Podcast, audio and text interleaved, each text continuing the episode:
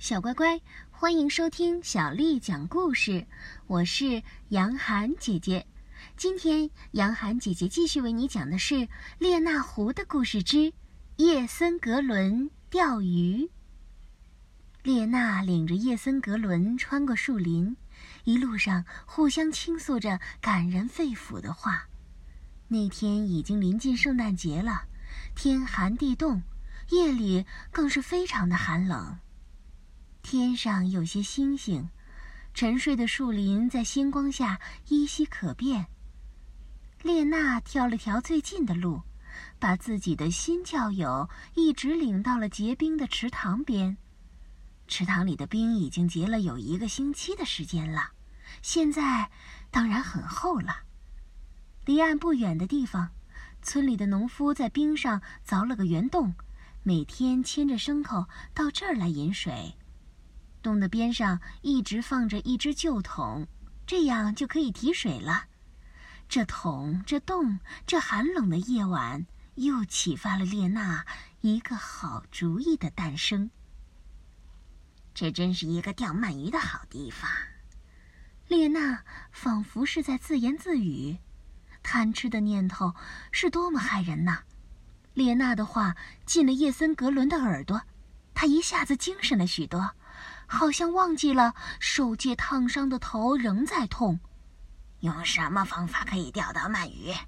很简单啊，舅舅，您看，用绳子把水桶拴牢，沉到水里待一会儿。哦，不过要有耐心，时间要长。这样，当把桶提上来的时候，桶里就会盛满美味的鳗鱼了。让我先来试试吧。既然您这么想钓，那您就先试试吧。列娜说：“今天是斋戒日，但我不会去告诉那些教士的，他们也不会知道您今晚破了戒。”叶森格伦走到了冰窟窿旁边，可是他很快就叫了起来：“可是我们没有拴水桶的绳子呢，我这里只有一点线头。”但这一点都不顶用的呀！没等列娜说话，叶森格伦又叫了起来：“哎，嘿嘿嘿，有办法了！你把水桶拴在我的尾巴上，我就这样蹲在冰面上。我想很快就有鳗鱼游进桶里来了。”叶森格伦为自己的聪明而沾沾自喜，列娜暗自好笑。又假装听话的把吊桶牢牢地系在了叶森格伦的尾巴上，于是，列娜走到远处的灌木丛林，一边打盹儿一边监视着叶森格伦。可怜的叶森格伦老老实实的蹲在洞口边上，尾巴上吊着桶，还做着吃鳗鱼的美梦。列娜则走到池塘边上的林子里。蜷缩着身子，前爪掩着脸，偷看眼前精彩的一幕。过一会儿，叶森格伦低声的对列娜说：“喂，列娜外甥，你不觉得天气很冷吗？”“嗯，嘿嘿，哎，确实冷得厉害。不过倒是钓鱼的最好时间了，那些鱼马上就会游到您的桶里来，暖和暖和的。”到那时候，您只要把尾巴提起来，就能钓到一百多条鱼了。您千万别动啊！叶森格伦只好不动，耐心等待。夜越来越深，洞里的水开始结冰了。叶森格伦的半截尾巴被冻住了，他觉得桶越来越重，想把桶提起来点点看，钓了多少鱼，可是怎么提也提不动。哎，列娜外甥，叶森格伦招呼列娜说：“我想桶里应该装满鱼了，我能把桶提出来吗？啊，你有把握吗？啊，我觉得尾巴下面吊得很重很重，那就往上拉吧，动作要快，因为慢了那些鱼就会一下子逃走的。”叶森格伦先是鼓足了劲儿，做好往上拉的准备。然后再用力一拉，由于用力过猛，他仿佛觉得把尾巴都要拉断了，但是桶一点儿也没有被拉上来。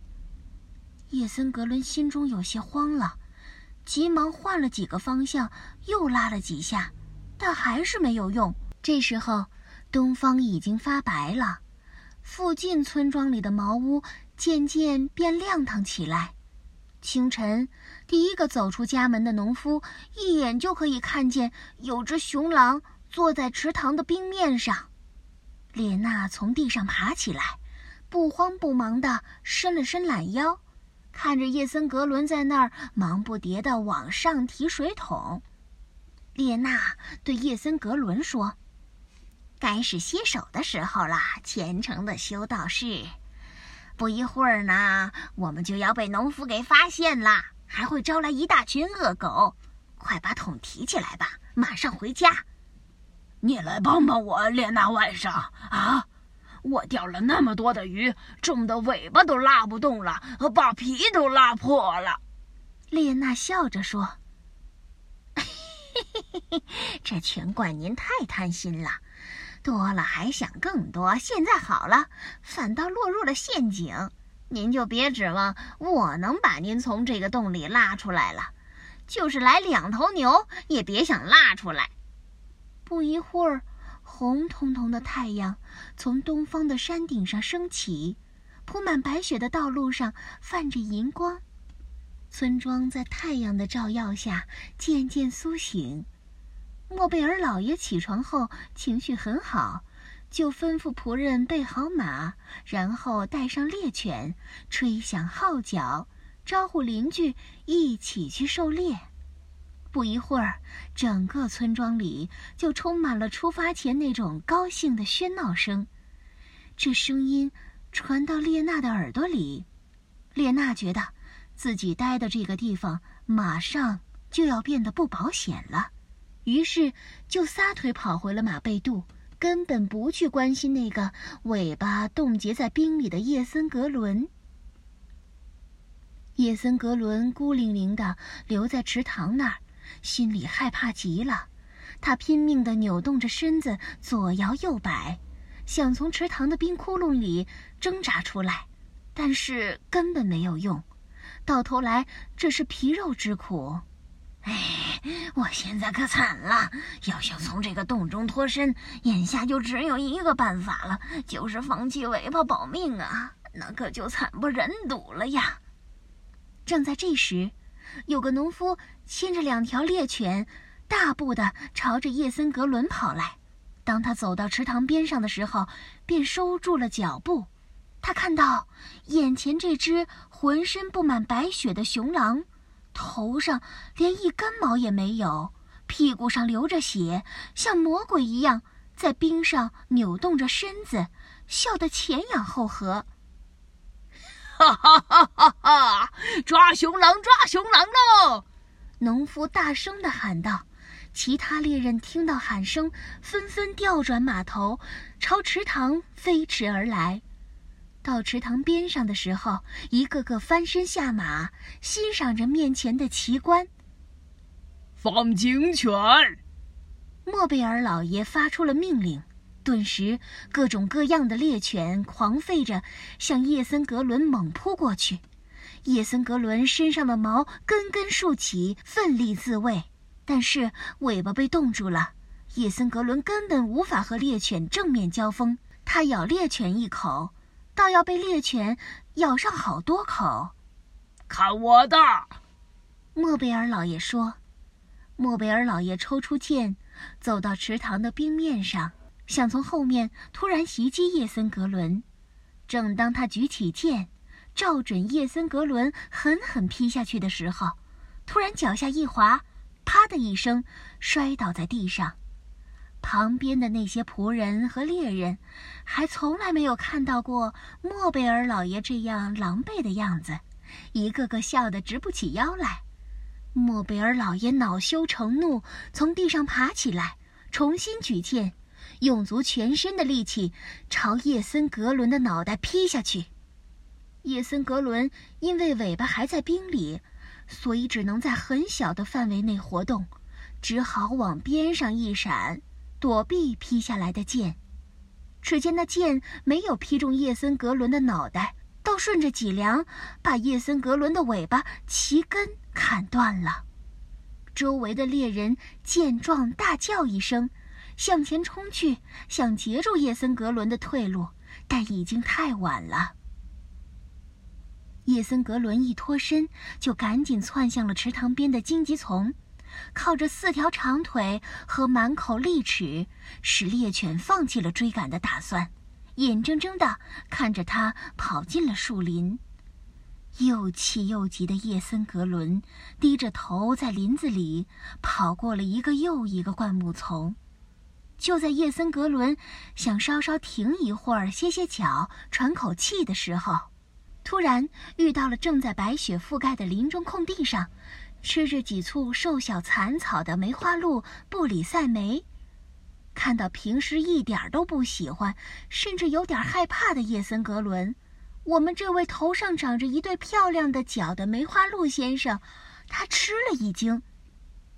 哟，是您呀，叶森格伦先生。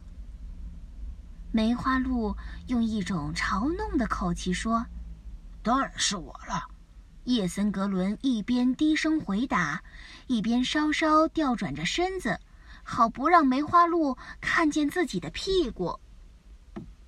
哟。您为什么这样看着我呀？天哪，我好像觉得您的身子短了许多。您那条长长的大尾巴哪儿去了呀？它原来可是为您增色不少啊。嘿，你已经发现我尾巴没有了吗？